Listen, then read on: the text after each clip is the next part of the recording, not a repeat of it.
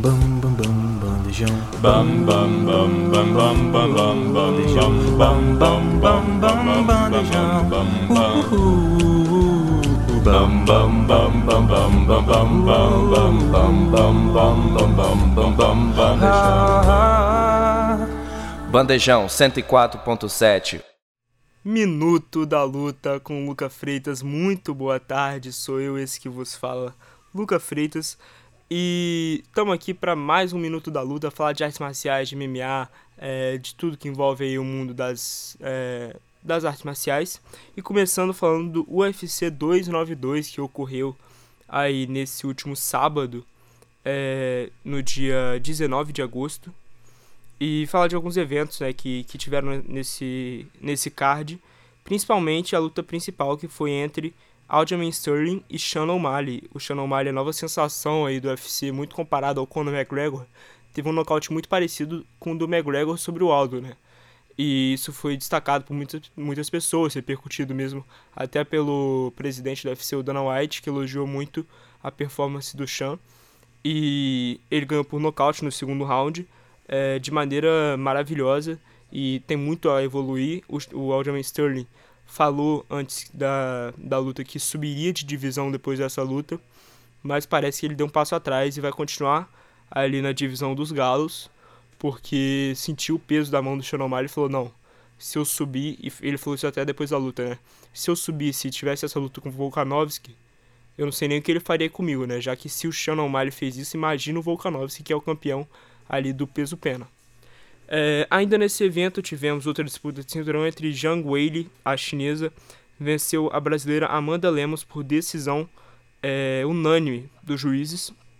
Uma luta de cinco rounds, luta é, longa, uma luta é, não, não muito acesa nem muito apagada, uma luta comum, mas mais uma boa performance da Zhang Weili, que a gente sabe que é muito competente e agora pode ter algum desafio um pouco mais difícil pela frente Amanda Lemos ofereceu perigo, mas não foi nada muito gritante. Tivemos também o, o nosso querido do público brasileiro agora, Ian Gary, né? Ian Machado Gary, vencendo Neil Magny, que é o detentor do recorde de mais vitórias na categoria dos mil médios, por decisão, mas foi uma luta, assim, um amasso. O Ian Gary castigou a perna do Neil Magny, que sentiu muitos golpes e acabou tendo a mobilidade muito prejudicada. Ainda no card, Chito Vera vencendo Pedro Munhoz e o Chris Weidman se machucando mais uma vez, o que resultou numa quase aposentadoria dele, né? O, o presidente Dana White quase implorando para o Chris Weidman parar, porque tá ficando já feio de ver, como aconteceu com o Tony Ferguson, é, em certa medida aconteceu com o Anderson Silva. Então a gente sabe que é difícil parar, mas para ele está sendo ainda mais e ele demonstra muito isso. Para finalizar, a gente tem que falar também do também nesse card, sobre as finais do The Ultimate Fighter. O Kurt Holobaugh venceu Austin Hubbard pelo peso leve e o Brad Katona venceu Corey Gibson pelo peso galo. Esses dois então terão chances aí na companhia mais uma vez é, no UFC. E vamos ver o que eles podem oferecer. Gente, quem viu o show sabe que eles são muito competentes no chão, em pé, são muito completos. Ambos começaram aí no time Chandler, só que ao, enfim, só vendo para você descobrir é, o que acabou, de que maneira acabou. Mas com certeza adquiriram muita experiência, são lutadores já experientes. E, e acabaram vencendo aí o reality nessa luta do sábado. Ainda nesse minuto da luta, nesse longo minuto da luta, mais importante, a gente tem que falar de uma possível volta de Ronda Rousey. Algumas pessoas sondaram isso aí, né? O Renato Rebelo do sexto round é, falou teorizou sobre uma possível volta da Ronda, ela ainda está em forma porque atua na WWE, que exige sim muito físico dos atletas. Então, e ela falou já que está cansada da WWE, que é uma coisa mais real. Agora que a Amanda Nunes saiu, ela já mandou algumas indiretas no Twitter falando que poderia voltar. E falando em direta, além da volta da Ronda Rousey, podemos ter a PFL comprando o Bellator. Tivemos algumas indiretas no Instagram do dono da PFL falando sobre isso.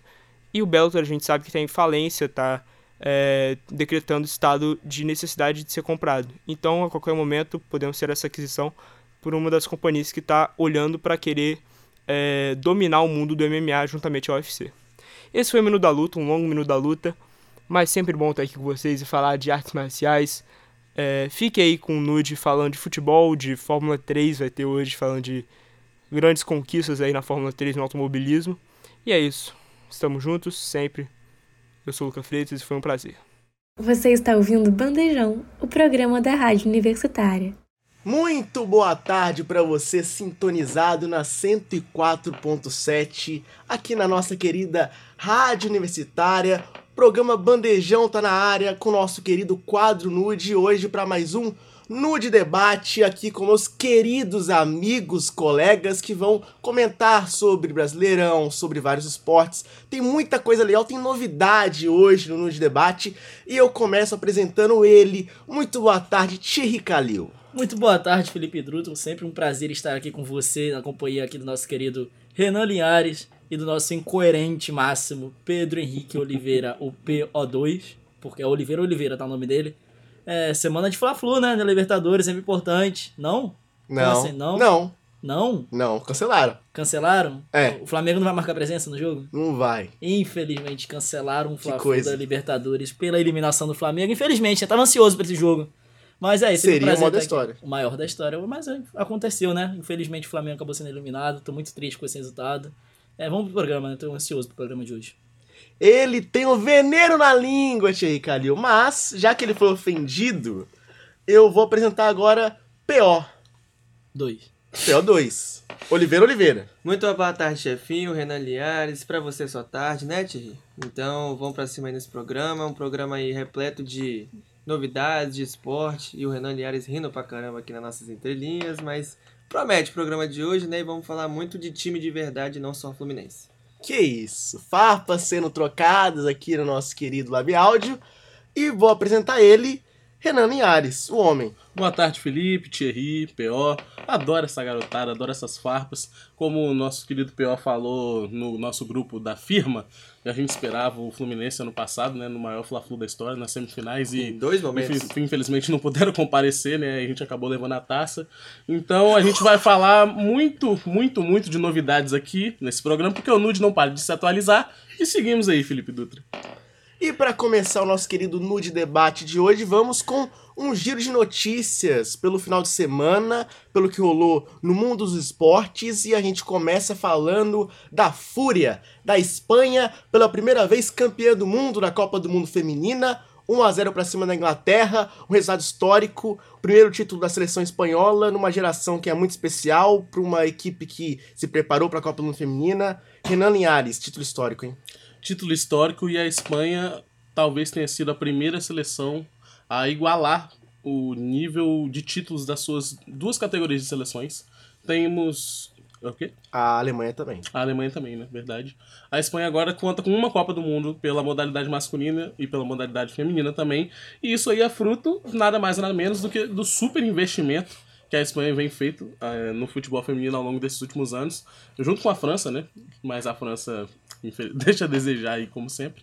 E a Espanha mandou muito bem nessa competição. E tivemos cenas lamentáveis, né? Na, na hora da premiação. Bastante lá. Bastante lamentáveis, porque eu não vi aquele rapaz lá dando um beijo na boca do Sérgio Ramos em, Não. em 2010. Do Piquet também Do não vi. Piquet também não E chegou Puyol? a tá dando beijo. Puyol, lindo, cabelo sedoso. Davi Vídeo. Hum, Iker Cacilhas? Nada de beijo, né? Albiol. Busquets. Mas agora no beijo. Iniesta. Agora na craque da Espanha, ele foi grandão. Tinha que dar um beijo na hora do momento de premiação da. Não, da- assim, foi estranho. Ele, ele beijou todas as jogadoras. Mas nela, tipo, ele deu um beijo na boca durante a transmissão. O nosso querido Luiz Felipe Freitas até estranhou, ué, mas ele beijou todas na bochecha, ela beijou na boca, ela não esboçou reação. A gente ficou meio na dúvida. Ele ficou meio na dúvida: será que tem alguma coisa? A gente não sabe. Se eles e são logo na próximos sequência. e não é, são, né? E logo na sequência, na live, ela acabou falando que nem ela esperava aquilo e ela não conseguiu reagir, né? É, muito lamentável. Lamentável. Mas falando de bola, de campo bola, Thierry Calil, a Espanha dominou o jogo desde o primeiro tempo, também no segundo, tocando a bola, dominando. Se alguém achava que a Inglaterra era favorita, a Espanha não só ganhou o jogo, como, Eu ainda achava, tá? Como ainda- ganhou com muita superioridade, né, Thierry Calil? Ah, a Espanha colocou a Inglaterra na roda. Fez o seu famoso jogo, no seu tic-tac, colocou o jogo assim, acho que nos acréscimos, com 13 minutos de acréscimo. A Inglaterra não chegou, até que achei, achei os acréscimos econômicos. esperava mais, no mínimo 17, Ainda mais pra 18. final de Copa. Dava mais, mas assim, não dá nem pra Inglaterra reclamar, porque durante os 13 minutos que tiveram, sem contar o tempo de jogo depois que tomaram o gol, eles não conseguiram criar. A goleira, a goleira espanhola não fez nenhuma defesa difícil, não foi exigida. É, foi um toque de bola muito envolvente da seleção espanhola, fez, é o seu jogo clássico, né? Fez o que e- e sempre que ela propõe, sempre em todos os seus jogos, sem necessitar da sua grande craque que veio lesionada pra Copa, Alexis, Ale- Putejas. Putejas, assim, parabéns. Como que é a pronúncia aí, Felipe Dutra? Não é? Alexa o Putejas. sotaque Mas mais- aprendi agora. um sotaque mais Falar de Valência, putelhas né? a vida toda. O espanhol das ruas. Em espanhol das ruas. Mas é, Castelhano ele manja, né? Parabéns pra, pra grande Fúria, nossa querida seleção espanhola, campeã do mundo pela primeira vez, né? Título inédito. Você já esperava que elas ganhassem? Não, eu, tô- eu tava esperando a Inglaterra. A Inglaterra que tava invicta durante tava- a Copa. Tem a, a Ganhou, melhor né, treinadora a do mundo. A Tava- treinadora que tava nunca tinha esperando até uma facilidade, tá uns 2x0, sim. A grande treinadora da Inglaterra que tá sendo cogitada até na seleção masculina. E ela que estava invicta no cargo desde que assumiu a seleção inglesa. Então eu esperava a Inglaterra, que fez um bom, uma ótima Copa do Mundo, mas a Espanha surpreendeu. Fez um futebol envolvente, é isso. Com Sarina Wigman. certeza, a Sarina Wigman é melhor do que o Gary Southgate. Isso eu tenho certeza. Alfinetada do Pedro, que agora vai comentar também sobre esse jogo. A Espanha que já tinha vencido campeonatos do Sub-17, do Sub-19 e agora bate campeã do mundo. O que representa esse título espanhol, hein, Pedro? É muito importante, né, chefinho, para a construção aí do futebol espanhol agora na modalidade feminina, né, conseguindo esse título inédito aí. Uma campanha muito sólida desde o início. A, a Espanha que jogou é, todos os seus jogos até a final na Nova Zelândia, né? Chegou para essa final aí sem, sem não ter jogado na Austrália, então foi até uma curiosidade que a torcida da Espanha lá, que estava acompanhando o seu, seu país na Copa do Mundo, é, chegou, fez uma festa muito bonita, né? né, Nos dias anteriores à final. E a Espanha mereci, é, foi mere- merecidíssimo, né? O, o título inédito. Acredito que vem forte para os próximos anos. A própria Euro, né, chefinho? Na, na, na, daqui, a Euro da feminina acontece também de 4 4 anos, né? Sim. Então a Euro também, a Espanha vai vir forte, consequentemente agora como atual, atual campeão do mundo. E a Inglaterra também fez uma ótima Copa do Mundo. Inglaterra que veio, né, com a- antes da Copa do Mundo com a vitória em cima da nossa seleção brasileira. Nos pênaltis, infelizmente, né, é, foi finalíssima, né? Finalíssimo, né? E, enfim, a Inglaterra e a, e a Espanha realmente mereceram chegar na final, boas campanhas. No mais, como o Thierry já tinha falado, a Espanha acabou tendo poucos perigos, né, no, no decorrer do jogo. Teve até a chance de ampliar no pênalti perdido pela. Exatamente, bem Esqueci o lembrado. nome da jogadora. Hermoso, agora. A aqui- Hermoso perdeu? Hermoso. É a a Hermo- Hermoso perdeu ela- o pênalti, mas teve o controle, teve o jogo sempre na mão. Exatamente. Então a Espanha no mais acabou sendo mais cirúrgica, né? E foi campeã e agora é comemorar o título aí. Eu achei que ia dar merda quando essa mulher perdeu esse tempo. Eu também. Não, mas sabe por que que não deu merda? Ah. Porque a Inglaterra, se tratando de futebol, é uma piada. Exatamente. Os caras inventaram o esporte e só é a maior piada, a maior chacota do não ser os planeta. maiores campeões do Pô, tu inventou, tu inventou o esporte e você é uma piada no seu esporte. Eles- o futebol nu- nunca vai voltar pra casa. sabe? Eles vivem cantando que vai voltar pra casa, vai voltar pra E casa, vai voltar volta. pra casa. Nunca voltou pra casa. Tá fugindo de casa. E a esperança deles era no futebol feminino. E a única Copa do Mundo da Inglaterra no masculino é meio duvidosa, né? Com, com aquela polêmica lá de 1966 e tudo mais. Então até. Será que a bola entrou ou não? Pois é. Agora vamos mudar de assunto, porque vamos falar de tênis. Mais um confronto Djokovic versus Carlos Alcaraz e mais um grande jogo histórico agora no Master Mills de Cincinnati. E foi um jogo de quatro horas, uma batalha. O próprio Djoko depois do jogo falou que foi talvez um dos grandes finais que ele disputou na carreira inteira. E assim, é um confronto histórico, porque o Djoko tá indo pra parte final da carreira e o Alcaraz com 20 anos, fisicamente, é, é incrível. Mais uma grande final entre os dois. E agora, dessa vez, o Djoko foi o campeão lá no Master Mills de Cincinnati. E falando de automobilismo agora, Esse e foi, ao- o. Capricho! Esse foi o na raquete com o Felipe Dutra. na raquete com o Felipe Dutra, que talvez vire um quadro no Nude. Mas vamos falar de automobilismo e automobilismo é com Thierry Calil, porque tem piloto brasileiro aqui, isso aqui, ó, muito perto de ser Muito campeão perto, na Fórmula muito 3. perto. Vai tocar o hino da vitória, vai tocar o, hino nacional brasileiro no, alto, no local mais alto do pódio do automobilismo. Seguinte, o Gabriel Bortoleto na Fórmula 3, é, a gente tá voltando agora das férias de verão dos pilotos. Da, os pilotos do monopostos, né? Fórmula 3, Fórmula 2, Fórmula 1. Você que não sabe o que é Fórmula 3, Fórmula 2 e Fórmula 1. Vou dar um- uma, uma aulinha básica aqui, todo mundo vai, todo mundo vai entender, é simples. Fórmula 3 é a nossa querida categoria sub-17. Ali tem uns pilotos mais novos que se destacaram regionalmente nos seus países, alguns em campeonatos internacionais mais menos requisitados, que vão disputar. É, é como se fosse a, a primeira categoria de acesso ao maior ao futebol profissional. É a Fórmula 3. Ali tem os grandes destaques, e dali você vai partir para a Fórmula 2. A Fórmula 2 é como se fosse o sub-20, onde você tem pilotos já estão a um passo da grande categoria, onde todo jovem que andou de kart, que gosta de corrida, de velocidade, sonha estar, que é a Fórmula 1. É a última categoria antes de chegar à grande Fórmula 1, que é, a- é o que a gente considera o profissional do futebol. É onde estão os grandes pilotos, as grandes equipes, os grandes eventos, enfim. Na Fórmula 3, a gente tem o brasileiro Gabriel Bortoleto, que teve a oportunidade de ser campeão antes mesmo das férias, devido ao seu grande, seu grande ano, e vem fazendo uma grande temporada, muitas vitórias, muitos pódios. Ele que é assessorado e agenciado pelo Fernando Alonso. Fernando Alonso, que já tá no final da carreira, já tá começando a trabalhar como empresário. E o primeiro, o primeiro piloto que ele resolveu agenciar foi o Gabriel Bortoleto. Viu muito potencial ele ainda na Fórmula 4 regional italiana, que é como se fosse um campeonato mais regional, assim, para você, que você se destaque e as grandes, grandes equipes vêm. É, e ele teve a chance de ser campeão na última volta, ele precisava de uma ultrapassagem, ele ultrapassou, mas na última curva o, o piloto aus- australiano, esqueci o nome dele agora, conseguiu recuperar a posição e ele acabou não conseguindo o título antecipadamente, mas a- após um mês de férias, agora no, no fim de semana, ele tem a oportunidade de ser campeão. Ele precisa de, de um ponto. Assim, ele, precisa, ele não precisa nem correr para ser campeão. Quem faz a pole position, que depois no treino classificatório ganha dois pontos, ele só precisa de dois pontos para ser campeão. Então na sexta-feira ele pode ser campeão sem nem precisar correr. Então estamos na torcida. É, é muito, é muito impossível que ele não vença, assim, pela grande temporada. Só uma tragédia tira o título do Gabriel Bortoleto. Mas estou na torcida para que é importante um brasileiro de volta na- nos grandes cenários do automobilismo. Ganhar campeonato sem nem precisar jogar, parece até o Flamengo de 2019, depois Ô, da rapaz. Libertadores, né, Renan?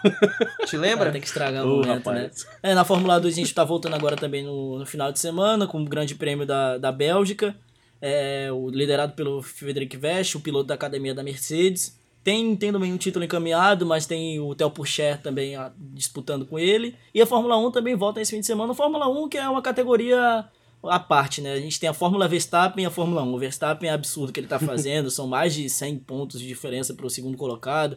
Assim, acho que vai ser a maior disparidade da história da Fórmula 1. Também volta esse fim de semana e a gente fica no aguardo, né? Pelo título do Gabriel Bortoleto, pela volta de um, possível um possível brasileiro de volta aos, aos grandes cenários do automobilismo e pelo desenrolar desse fim de semana de, de grandes corridas. Crava aí, os campeões das três divisões. Fórmula 3 Gabriel Bortoleto, fácil, óbvio. Na sexta-feira eu acho que ele consegue a pole. É um circuito que é, ele conhece muito, então acho que ele consegue na sexta-feira já ser campeão.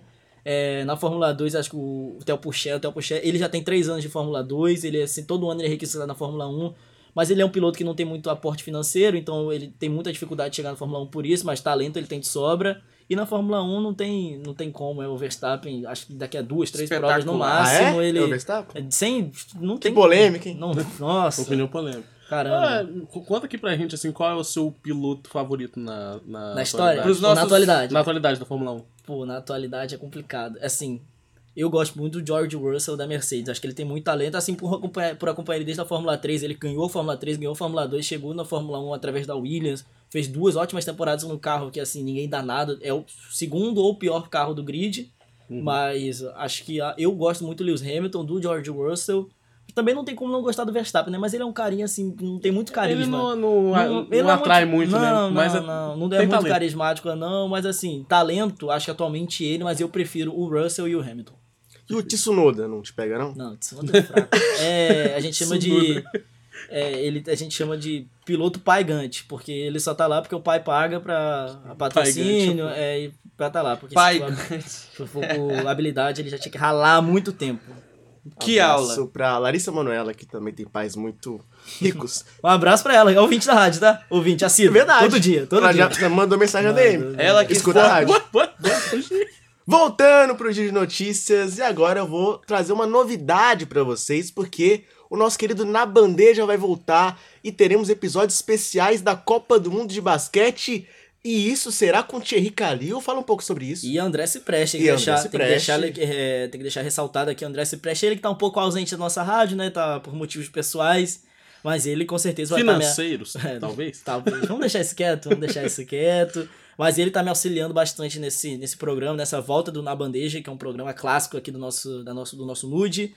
É, véspera de Copa do Mundo, o Brasil estreia dia 26. É dia 26? Isso, dia 26, às 6h45 contra o Irã. Fez cinco amistosos preparatórios, venceu o Sudão do Sul, bem.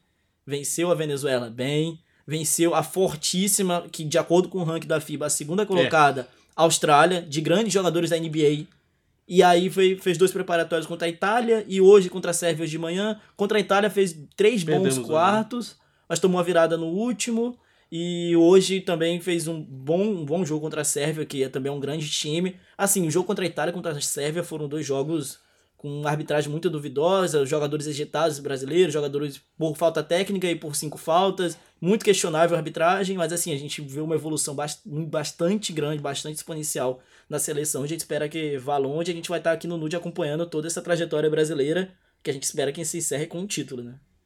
Thierry, você que é um fã assíduo, um ótimo analista de basquetebol brasileiro, o que você acha que a seleção mudou mais da última Copa América eh, que a gente perdeu pra Argentina, né, pra cá? Acho que a gente tem uma junção muito boa entre jovens e jogadores experientes, é, jovens que estão aí aparecendo no cenário mundial de basquete, como Gui Santos, Didi que foi cortado, infelizmente, mas tem o Raul, tem o Iago, Iago. que acabou de ir para Estrela Vermelha, enfim, tem o Bruno Cabluco, que é, é, é jovem também, que agora fez uma grande temporada na Alemanha e também a gente não sabe, a gente espera que ele consiga voltar para NBA, mas não sabe aonde ele vai jogar.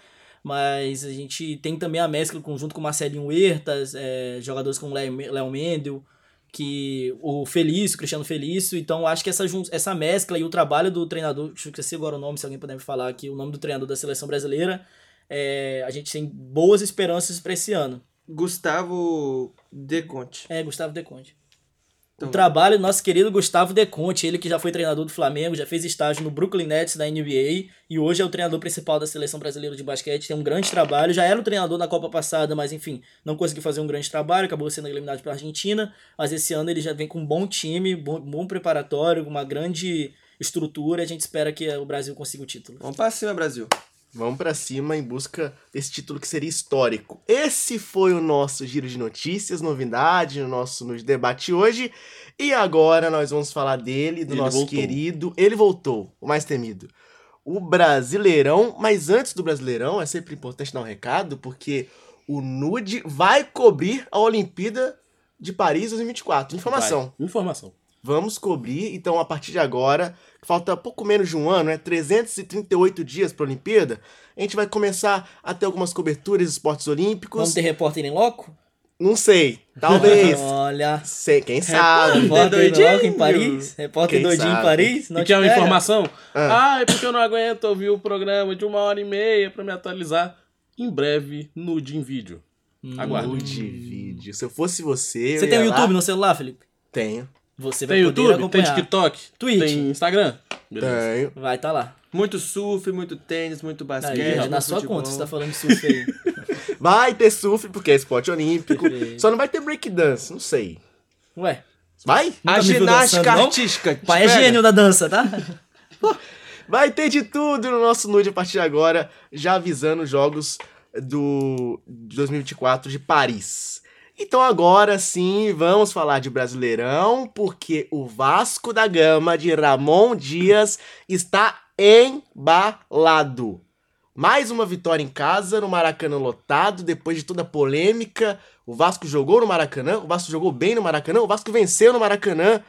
E o Verrete é o cara da colina, Thierry Calil. Eu, o Verrete, eu acho que ele nasceu com 9 tatuado nas costas. Quando ele saiu do, da barriga da mãe dele, tinha lá a camisa 9 nas costas dele, porque o cara conhece a grande área como ninguém. Absurdo que ele fez com a defesa do Atlético. Colocou o Gemerson e o. O Rabelo? Maurício Lemos, não, era o Maurício Lemos. Lemos. O Maurício Lemos na, no bolso. O, o Verrete, ele é impressionante. O Serginho, muito bom jogador, vinha sem jogar, a torcida não estava entendendo muito bem, mas ele voltou, já fez o primeiro gol dele. O Paulinho Paula, cara, é um achado, um bom jogador que o Vasco conseguiu também, sem contar no Paia que vem aí, né? O Paia que vem aí pra reforçar esse elenco. Bom jogo do time do Vasco da Gama, começou pressionando o time do Atlético Mineiro, marcou um gol que é assim, é o, o que todo time sonha, pressionando no início, logo no início conseguiu abrir o placar, que é um gol que abre a defesa adversária. É, teve o fator chuva também que atrapalhou um pouco o jogo, o, o- o gramado do Maracanã que está em péssimo estado, a irrigação Virou péssima. o famoso piscinão do Juventude, virou o né? piscinão do Juventude, é, virou um, um, um polo aquático, um polo aquático, O né? polo aquático. Virou um polo aquático do Maracanã, atrapalhou um pouco o show, mas assim, o show ficou por conta da torcida do Vasco da Gama. A festa que eles fizeram no, foi muito bonita, antes, e depois e durante o jogo. E o Vasco tá embalado. Se o Vasco algumas rodadas não via luz no fim do túnel, hoje com duas vitórias seguidas, quem sabe? Já são agora cinco pontos a diferença. Dá pra buscar. E é justamente essa questão que eu quero colocar pro querido PO, porque o Vasco vai se salvar, tá melhorando as atuações, resultados, é o bastante pra ficar na Série A?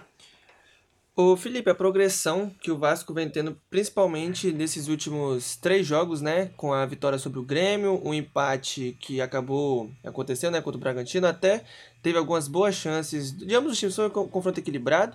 E nesse, nesse jogo agora contra o Atlético, o Vasco apresenta sim uma, uma, uma evolução. E visto que é um campeonato onde as equipes com elencos mais desqualificados, assim, que é, não conseguem fazer frente com outros times que estão até no meio da tabela, estão fazendo partidas também com, com a qualidade bem inferior. Acredito que o Vasco, se manter essa pegada, esse ritmo, principalmente explorando esses novos reforços, como o Thierry falou, do Verrete, do Paê, que ainda vai estrear, o Paulinho Paula, que, como ele falou, também foi um achado. O Vasco sim consegue escapar, ainda tem campeonato para isso, apesar da enorme dificuldade. Inclusive no grupo, nosso grupo da firma, né, Thierry? A gente apontou um- uma matemática aí que o Vasco teria que fazer um- uma campanha de Botafogo do primeiro turno para se salvar. Mas aparentemente, talvez se fazer o mínimo, né, que seria os 36 pontos, 35. Não, não, esse botou a régua muito 36, é, embaixo. 36 não Você fica botou a não, régua hein? muito baixo. 37. 37 Não. também tá embaixo. O Tem número, esse o número 43, é, 44. porque pa- o padrão pra é sempre cima. 45. A gente bota É. uma exceção de 40 pra cima. Então, Abaixo se- de 40 acho que cai. Então acredito que se o Vasco fizer uns 39 pontos, 38 pontos aí nesse Eu acho jogo, que, eu é acho que esse passa. ano. Eu, Eu acho que o sarrafo não vai sei se a abaixar. régua tá tão baixa assim, não. Não, mas eu tô É. achando que vai ter recorde esse ano de se safar com Não menos sei. pontos, tá? O recorde é quanto? 38? Foram. Acho De que o 20 recorde... por aí. acho que é por aí. Eu acho que é por aí, mas Agora mesmo o- assim ainda continua sendo uma campanha de segundo turno histórica. É, a gente vai falar ainda, Bahia ganhou, Santos É. ganhou, não sei se vai O ser Vasco, uma régua tão baixa assim não. o Vasco tem 57 pontos pra disputar ainda, né? De 57 pontos possíveis. Se ele ganhar metade, é, conquistar metade desses pontos aí, é difícil, visto o atual cenário, é.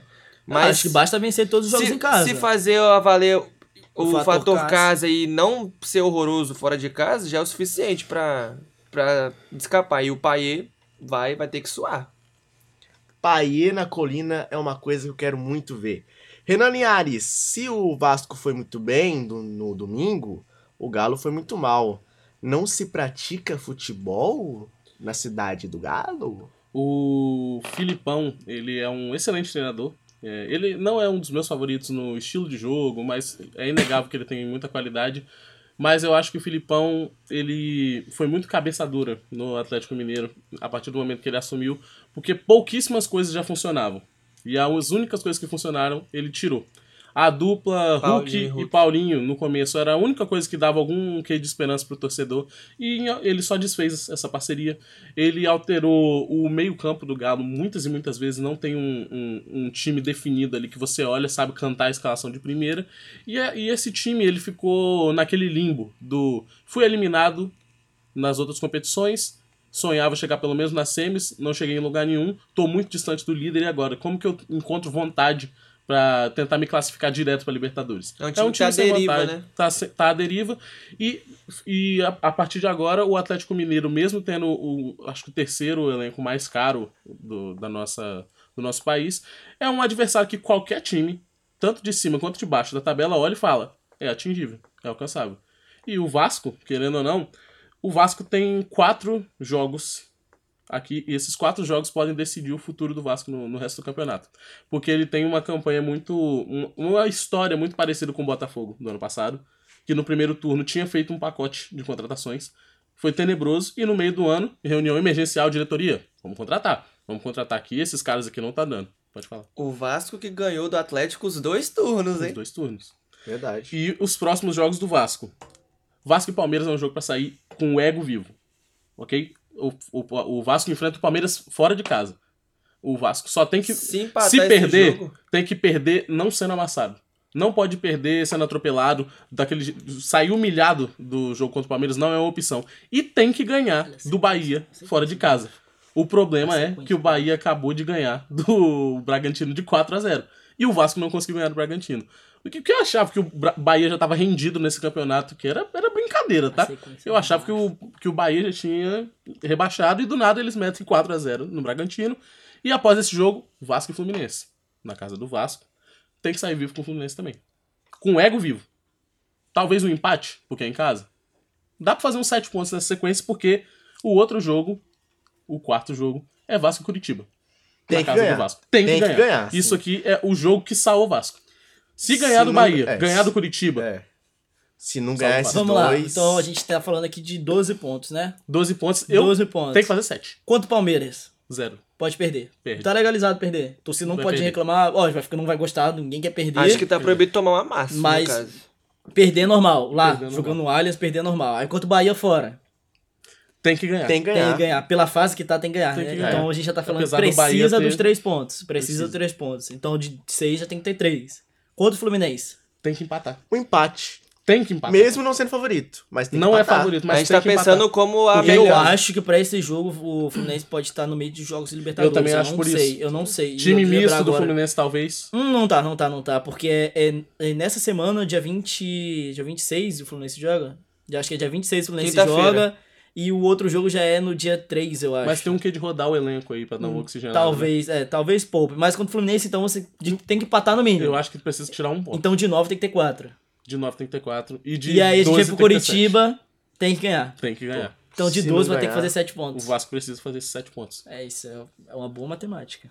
Será que o Vasco vai continuar na primeira divisão? Cena dos próximos capítulos. Cena nos próximos capítulos. E agora o papo é Cruzeiro 1, Corinthians 0. O Cruzeiro que ganhava até o último minuto. Ganhava quando faltava 10 segundos no relógio. E aí o Gilberto me faz uma das maiores cagadas da história, Da história do, do futebol futebol. brasileiro, pelo menos nos últimos tempos. E o Corinthians consegue esse um pontinho em Minas Gerais sem jogar quase nada. Felipe Renan Dutra. Linhares, como é que o Cruzeiro me deixa escapar esses pontos? Contra o Palmeiras foi a mesma coisa. Na verdade, esse foi um jogo que eu tive que perguntar. Porque eu assisti esse jogo até os 3 minutos de acréscimo e tive que sair de casa. Falei, pô, vai fechar, né? Supermercado, tem que fazer minhas compras. E quando eu cheguei em casa, tava um a um no, no meu Google. Falei, o que que aconteceu? Apenas ele, Gustavo Mosquito, que eu falo há muito tempo que É é, ótimo jogador. O que o Gustavo Mosquito é ótimo jogador é brincadeira. E, infelizmente, a torcida Seria do presente do Cruzeiro não hoje, tá? Jogaria titular do, do Cruzeiro facilmente, eu acho, tá? Hoje ele seria titular no Cruzeiro. Seria reserva, eu acho. hein? O, o apelido o apelido mata, né? O foda, o, o foda é que o apelido mata o jogador. Mas o Gustavo Mosquito é, é um baita jogador. Teve uma, uma lesão que atrapalhou a sequência ótima que ele tava tendo. E o Cruzeiro é viciado em empatar. Eu acho que o Cruzeiro só gosta muito de não ganhar os jogos. Onde dá pra chegar esse Cruzeiro, Felipe? É muito competitivo.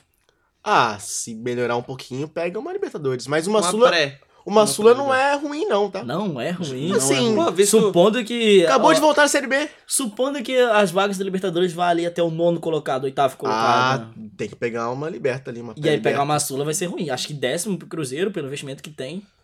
Não sei. Eu não Primeiro achei ano o- depois da Série B. O- Eu acho que o Cruzeiro é o, o, que- o time que menos se reforçou desses que tem orçamento Isso, investir, Matheus? Pereira, Gilberto, Wesley.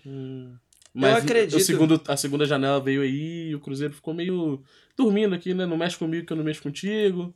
Não vou contratar ninguém que chama muita atenção pra achar que o Cruzeiro é gatinho e dentro da, da, do- da toca da raposa. Mas não tá acontecendo. acredito. Não tá conseguindo. Eu tá acredito conseguindo, que não. o, que o Cruzeiro, de um jeito ou de outro, vai parar na Sul-Americana. Tanto indo diretamente, tanto indo pra Libertadores e lá conseguindo ir pra No Sul-Americana. começo do Brasileirão eu falei Conseguindo é difícil, Que né? isso? Você Não, ir não, pra é. Libertadores e conseguir ir pra Sul-Americana E é meio acabar indo pra né? Libertadores É. Sul-Americana. Eu, no começo do ano, Acho que meu é palpite esse. foi o Cruzeiro em décimo na Se tabela. for pra Liberta, Parou vem aí. investimento pro ano que vem. Que investimento que o Ronaldo vai meter? Tem investimento. Se for pra Qual? Liberta, tem Gustavo investimento. Sauer. É, vai ser Não, um Vai investimento. ser é investimento- Saulo vai é trazer um destaque do Coritiba. Ele vai trazer investimento local. Ele vai trazer o Marcelino Moreno? É, vai ser alguma coisa assim. Esse- Bem investimento, tem algum, se for pra Libertadores. ah, algum jogador que tá sendo craque de um time que vai cair? Vai ser, vai ser reforço do Cruzeiro ano que vem. Hum, bom. Ou Quem é o craque Se do vem o América Marcos? Leonardo, eu tô feliz da vida. Você... Ah, a gente vai falar de Santos aqui, tá? Vamos, vamos falar de Santos. Mas antes, vamos continuar falando desse Cruzeiro e Corinthians, porque se por um lado o Cruzeiro decepcionou tomando gol no último minuto, por outro lado o Corinthians se defendeu no primeiro tempo, praticou muito pouco do futebol, mas conseguiu. É o futebol do Corinthians. Modo Corinthians É, é o ativado. modo Corinthians ativado. Thierry Calil, a Sula virou, virou prioridade porque poupou no sábado à noite o Lucha, hein? Eu acho que chegou numa uma fase do- da temporada que ele tá começando a dar, enxergar a Sula com outros olhos. Ele meio começou a. deixou de lado, foi eliminado da, Libertadores, já, já pegou o time eliminado da Libertadores praticamente. E os Old Boys também misto, né? É, E aí ele começou a botar a garotada na Sula, e o Corinthians avançando, avançando, avançando. E agora o Corinthians já tá nas quartas de finais? Quartas, oitavas? É, quartas. quartas. de finais. E assim, você tá a cinco jogos? Cinco, dois, quatro, cinco jogos de um título. É, e um título que te leva para um campeonato internacional com a Libertadores, que acho que, é o gran- que seria o grande objetivo do Corinthians no Campeonato Brasileiro. Então eu acho que ele tá começando a pensar: se, será que vale a pena colocar minha força máxima no brasileiro, que faltam o quê? 17 rodadas? Que, de- que é um campeonato assim, de tiro longo, que você precisa de ter, regular, ter ser regular, ter um time, mais, um elenco mais qualifica, qualificado, ou você bota todas as forças num campeonato que você falta- precisa de cinco jogos para conseguir o título e uma vaga internacional. Eu acho que a, a partir do momento, agora, ele tá começando a focar mais na Sula. E eu acho que tá certo, tá? Mas não é um risco porque tá perto da zona. Ah, é um risco, mas é um risco que o Corinthians tem que. Alguma coisa ele tem que fazer. Vai botar. Vai botar Goianiense. vai abrir mão do campeonato da, da Copa Sul-Americana e, e fazer um- uma campanha no brasileiro, vai que não consegue a Libertadores. Vai ser um pior. A, A torcida quer realidade é que o Corinthians ganhou uma esperança de presente, né? É, Porque o roteiro do Corinthians anualmente é: você começa a temporada ali sendo a sexta força, aí tem um jogador do seu time que tá jogando bem, aí você chega na, no mata-mata das suas competições, nas quartas você percebe que um jogador não vai conseguir carregar o time, o Corinthians é eliminado de todas as, as competições. O seu craque sai. Fica, e o seu craque sai, e você tem que ficar com a sua base em campo, torcendo pra tentar alcançar um sétimo lugar no o brasileiro. que, que você faria, Renan? Você, você prioriza- priorizaria a Sula ou o brasileiro Nesse momento, nesse momento? depois do que eu vi ano passado, Aham. com o Atlético Goianiense na final e rebaixado, Aham. brasileirão. Mas eu acho que você tá falando sem o coração do torcedor, sem pensar no torcedor. Sim, mas eu acho que o, Será que o torcedor, o torcedor vai aceitar o simplesmente ficar na Série A e não e ter que não disputar a Libertadores? Acho que é Sul-Americana quem fica na Série A, por consequência, acaba pelo número de vagas jogando Eu acho que o Sul-Americana. torcedor não aceitaria, mas aí é tudo questão de discurso também. Nunca foi dito que a Sul-Americana era prioridade. Tanto que o Luxemburgo pode até usar isso de desculpa em algum momento, se ele quiser, já que ele colocou a, a garotada pra É, ele jogar. deixou claro, botando o pessoal da Sim. base que. Ele pode muito bem botar a base novamente nos próximos jogos, se ele quiser, e numa eventual semifinal, aí ele fala, ó, a gente tem chance de Libertadores aqui. Pedro, os resultados não estão tendo nada a ver com as atuações, tanto de Cruzeiro quanto de Corinthians, não é verdade? Ambos opostos. Cruzeiro tem jogo que joga bem, mas não consegue ganhar. E o Corinthians tem jogo que joga muito pouco, só se defende e ainda consegue roubar lá um pontinho fora de casa, né? Exatamente, chefinho. Até porque o Cruzeiro, que em boa parte do primeiro turno era uma das melhores defesas do Campeonato Brasileiro, né? É, a gente vinha elogiando isso aqui nos nossos programas e de um tempo pra cá acabou tomando três gols do Atlético Paranaense, perdeu pro, Goi pro Goiás, dentro de casa, né? Perdeu pro Palmeiras, per- é, acabou tomando esse gol aí no finalzinho pro Corinthians. Então a defesa que, a- que até determinado momento do campeonato vinha tendo atuações de forma sólida, agora deixa a desejar um pouco e seu ataque que também é bastante irregular, né, dentro do campeonato. Trouxeram reforço, aí o Matheus Pereira que acabou tendo uma lesão, teve o Arthur, o Arthur Cabral, Arthur Cabral não, gente. Quem dera. Porra, Nossa. nossa, Nossa Esse Eu- seria presidente do eu Cruzeiro. recebia no, no Com aeroporto. certeza, vice lá do Ronaldo na SAF. Aerozeiro. Arthur Cabral, que a gente depois tem que falar um pouco de seleção, falar aqui que ele poderia ser uma opção também. Hum. Mas enfim, deixa pra próxima. Mas o Arthur Gomes, tá? É, corrigindo, o Arthur Gomes. ah, tá. Bom jogador. que, que Bom chegou jogador. aí no Cruzeiro, fez uma boa atuação é, algumas rodadas atrás contra o Atlético Paranaense. São peças assim que o Cruzeiro é, aposta muito pro final desse campeonato aí, né? Que é, de fato é, deu uma- um up aí nesse ataque do, do, do Cruzeiro que, tá melhor, que precisa melhorar e principalmente a defesa voltar com suas boas atuações para aí sim tentar almejar alguma coisa melhor do que uma 12 colocação. Do lado do Corinthians, acredito que o gabarito é esse mesmo aqui que a gente discutiu agora. É, é o time se apegar, é, sentar e entender o que, que é mais plausível hoje na realidade dentro do time. Tentar arriscar é, um, o time mais alternativo dentro do Campeonato Brasileiro, estando perto da zona de rebaixamento e focar mais a Sul-Americana ou abrir mão do- de uma competição que te leva diretamente para a fase de grup- grupos da, da maior competição do continente e, e, e tá numa condição melhor do campeonato. Isso aí é algo que o Vanderlei Luxemburgo, que é muito experiente, é, vai, vai tentar gerir, né? E acredito que no final de tudo, o Corinthians vai terminar o campeonato minimamente bem e alcançar é, altos voos aí na Sul-Americana, mas honestamente eu acredito que via Campeonato Brasileiro, justamente por quem o, o Corinthians pode enfrentar até a final, o Campeonato Brasileiro acaba sendo uma opção melhor. Nossa visto senhora, a chance as- do Corinthians ganhar a é, Sul-Americana é exatamente é por baixíssima. isso que eu acho. Baixíssima. É, a gente tem São Botafogo, Paulo, São Paulo. Botafogo, Botafogo, Fortaleza. Fortaleza. Aí é só você, você parar pra pensar. Você prefere decepcionar o seu torcedor porque você vai ser esculachado pelos seus adversários na Sula e ainda correr risco de rebaixamento? Ou vamos logo priorizar o Campeonato Brasileiro pra não, não ter o risco, né? Exatamente, e possivelmente melhorando o elenco para a próxima temporada. Mas é aquilo que você falou, é um, é um ciclo vicioso do Corinthians há muito tempo. Né? O Corinthians aí com, com esse, me... com esse mesmo enredo Script. que você falou. Enfim. Ainda bem que a gente não vai falar de seleção, porque hoje ia virar o próprio Ricardinho Martins falando do Vitor Roque, tá? Na Vila Cabral. Belmiro, tivemos um jogo pra de legal, Santos 2, Grêmio 1. E ele O esteve lá. Santos é pra quem acredita, P.O. E ele esteve lá. Ele esteve lá. Aquele segundo gol ali foi assistência pura do senhor Edson Arantes do Nascimento. O rei. Aquilo ali não, não tem outra explicação. Corta a luz. Não tem. É, exatamente. Não tem- Poucas vezes o Pelé deu aquela arrancada pela ponta direita. Irmão, irmão, aquele gol não existe.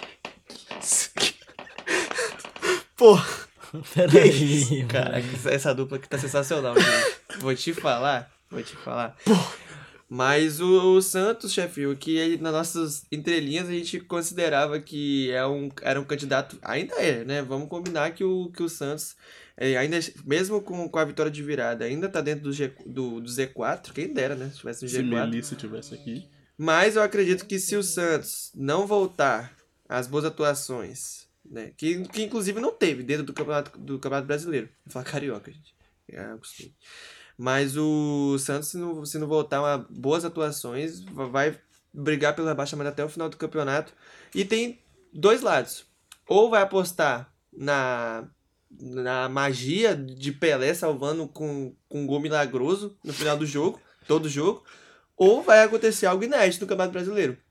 O Thierry vai poder falar daqui a pouco. O Santos nunca caiu e provavelmente nunca vai cair. Né? É o que a gente, é o que a gente tem hoje, de várias vezes que o Santos correu risco, acabou que nunca caiu. Mas esse ano eles estão flertando ali, já deu match. Só falta pegar. essa história do Santos nunca vai cair. Você nunca cai até o dia que você cai. Ai, Né, Cruzeiro? Calil. Né, Cruzeiro? Gente, hoje é dia. Pode falar o dia que a gente tá gravando aqui? Pode. Pode. Dia 21 de agosto de 2023. Vocês ainda acreditam na falácia de que o Santos não. Que o Santos não vai cair ou não? Que o Santos vai cair? Gente, o Santos é incaível. A instituição Santos está acima de qualquer coisa no planeta Terra. A gente tá falando de Écio Arantes Nascimento, o maior atleta de futebol de todos os tempos. É uma entidade. Ali tem alguma coisa naquele, na- naquela vila ali, em Santos, que é, é uma áurea mágica. Não cai. O Santos não cai. E vocês estão malucos. Vocês estão malucos. Cogitando isso, vocês estão malucos. E é um time que tá se reorganizando. Trouxe o Diego Aguirre, que é um ótimo treinador. Um ótimo. Diego Aguirre é top 5 treinadores do Brasil, tá? O Diego Aguirre, é- não, posso ter exagerado, mas ele é top 7 fácil. top 7 é fácil. Ele é melhor que Top o Pepa. 7, top 7. Ele é melhor que o Potencial, Luxemburgo. beleza. Ele é melhor que o Mano Menezes. Ele é melhor que muita gente aí. O Diego Aguirre é melhor que o Mano em Menezes. potencial, ele é melhor que o Luxemburgo? Ele é, não, é- com- Hoje? hoje? sim. Hoje sim, mas hoje pô, sim. carreira, gente. Não, não tô discutindo carreira, não tem como. Ah, ele é melhor tá que o. Filipão, mas em carreira não tem como comparar, né? Todos concordamos que o São Paulo é Z4, né? Ah, não sei. Não, gente. Deixa, em potencial, o respeita- São Paulo é top 3. Respeita o processo do Em potencial, Paulo. Respeita o, o São Paulo é top Pedro. 3. Você tá magoado, você tá falando com o coração. Tem que respeitar o processo, Pedro. Respeita o processo. Calma, confia no, no, no, no trabalho Eu do nunca treinador. achei grande coisa, não. Mas é isso, gente. O Santos não cai. Ali tem uma áurea que é mágica, é coisa de outro planeta que ninguém consegue explicar. Tem um treinador que trouxeram agora muito bom, que é o Diego Aguirre. Tem um grande jogador, que é o Marcos Leonardo, Soteudo. Tem o centroavante Furk, que chegou agora, que também é muito bom Mendonça. jogador. O Mendonça, que é bom jogador. Tem sempre algum menino da base que aparece quando o Santos precisa Raio pra caiu várias resolver. O vezes, Raio né? vai cair de novo se precisar. Então, gente, acho que o Santos não cai. O A Vila agora vou podendo voltar a receber torcedores. O Santos não cai, gente. Isso é, é loucura a gente imaginar isso. Eu boto minha na reta. Que isso? Voto. Ele está demais, Thierry Calil. Ô, Renan Linhares. E esse Grêmio, hein?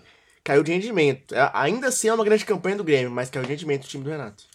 Caiu de rendimento, mas esperado pelo baque, porque o perder pro Flamengo é, direto, assim, sempre mexe um pouco com as estruturas do Grêmio. Não, o Grêmio não ter feito nenhum gol no Flamengo é absurdo. Mas não era favorito, não, hein? Não era, não, Ah. não era favorito a nível de investimento, mas a nível de trabalho, o Grêmio jogava um futebol melhor. Dava pra esperar que o Grêmio eliminasse o Flamengo. Aquele 2x0 na eu não esperava, Grêmio. não. Acho que eu nunca esperei, na verdade. Acho que o Grêmio, depois, um time que veio da segunda divisão. Assim, tem um Soares, mas um é, time. o Grêmio veio da segunda divisão, mas ficou rodadas atrás de rodadas na segunda posição do Então, mas né? é, um, é, um, é um um time. É um time, mas não tem um elenco pra combater, assim. Ainda mais uns jogos de mata-mata, assim. É um. Fez algumas contratações de jogadores regulares. É, o Soares, assim, a gente sabe que o Soares aqui, ninguém é maluco dizer que o Soares não é gênio, o Soares é gênio, Gênio. mas assim, com a idade que ele tem, o físico que ele tem, ele também não consegue jogar sozinho, mas não consegue decidir jogos sozinho. Mas Então- eu não me preocuparia muito com, com o Grêmio. Eu acho que vai continuar no G4 até o final do, do campeonato. É só aquele momento do Não, Renato que fazer o que o é, Renato é. sabe, né? Recupera o ego do jogador. Vai ser essa briga, jogar. porque tá muito, tá muito embolado aquele ali, do segundo colocado, acho que, sei lá, até o sexto, sétimo, é a diferença de um ponto, dois pontos, então eu acho que o Grêmio vai continuar sempre brigando ali até o fim no G4 eu acho que vai acabar pegando. Mas um alerta aí pro Santos que nem todo time é uma mãe, tal qual o Grêmio e tal qual o Flamengo que joga quando, Exatamente. quando resolve, ou às vezes nem quando quer consegue jogar. Que o Santos jogou bem contra o Flamengo, naquela partida que perdeu. Contra o jogou Botafogo também. consideravelmente bem o, segundo tempo agora contra o Grêmio, jogou legal contra o Botafogo. E nada Mas mais, aí né? que eu falo, era outro trabalho, era outro treinador. A gente tá falando de Odair Helman que não encaixou, Sim. Paulo Turra, que é piado Paulo Turra ter sido treinador do Santos. E agora a gente tá falando de um grande treinador, um cara que já fez grandes trabalhos. É o Diego Aguirre, gente. Aguirre, o cara tem ótimo. currículo, é um ótimo treinador, com grandes peças. Pô, o Paulo Turra afastou o melhor jogador do Santos, que é o Soteudo. Ajustar a defesa, Santos não cai. O São Paulo foi injusto com a Aguirre no Brasileirão que o, que o São Paulo poderia ganhar? Ô, chefinho, você que Foi, é... foi injusto. Acho que era um cara pra continuar o trabalho. Devia ter continuado. Por mais que tivesse problemas no vestiário, ia ser mais complicado. Toda vez que algum treinador cai no, no São Paulo, o Aguirre sempre é cogitado. né? Uhum. Eu sempre vejo o Aguirre sendo cogitado. Quando o Rogério cai, o Aguirre é cogitado. Alguém, o. o quando o Crespo cai, o Aguirre é cogitado. É Reparação sempre- histórica, né? Com Estamos E muito também. felizes com o Dorival Júnior. Já falamos dos jogos principais dessa rodada. Que isso? E agora a gente vai naquele pique. Hum. Naquele pique. Vamos. Curitiba e Flamengo, Renan Linhares. Curitiba e Flamengo, primeiro tempo excelente do Flamengo, Bruno Henrique incisivo, decisivo, sabendo fazer o que o Bruno Henrique no auge sabia fazer, mas os problemas seguem os mesmos, o Flamengo não tem consistência nenhuma pro segundo tempo, Curitiba que tá num ímpeto aí, num, num ruchadão pra não cair, Jogou bem, Curitiba, jogou bem jogou o Curitiba, Tem, tem feito algumas boas partidas, se você pegar um retrospecto aí de pelo menos uns sete jogos, conseguiu empatar e o, o rapaz que eu mais xinguei nesse jogo, o rapaz que eu falei, não, não tem condições ele permanecer em campo os 90 minutos, que era o Gerson, decidiu Cara, o jogo no último lance. Eu, eu assisto um, um canal. Ele, ele faz reacts de times cariocas, mas ele, eles são flamenguistas e Uhum. deixam isso claro. E aí no jogo, ele, eu fui acompanhar o react, o react, ele estava xingando o Gerson. E é- não é esse jogo. Só faz uns 3, 4 Os- jogos que ele vem xingando o Gerson, meio de perninha, preguiçoso. Dá que- tempo de explanar aqui, não dá? Fala. No nosso grupo a gente tinha falado a seguinte frase: é impossível o Gerson continuar titular nesse time. O Flamengo ideal não joga com o Gerson, precisa de dois volantes de marcação. 10 minutos após essa mensagem, o Gerson fez o gol e decidiu a partida. Isso muda pra você pelo gol que ele fez? Não, absolutamente Ah, nada. tá. Você xingaria o Gerson na cara do Gerson? Que isso? Não. Ele tem uma ótima A não ser que batida. você seja o A Felipe Melo. Continuando no pique, Inter e Fortaleza, 1x0 Fortaleza, PO.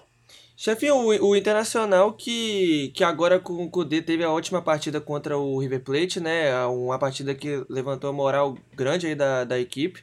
Mas ainda assim é uma equipe que tem alguns problemas, apesar de um elenco assim que é enxuto, mas ainda assim, em alguns momentos, quando resolve, resolve jogar, faz boas atuações. Mas em contrapartida, o Fortaleza de Voivoda é um time muito organizado já há alguns anos.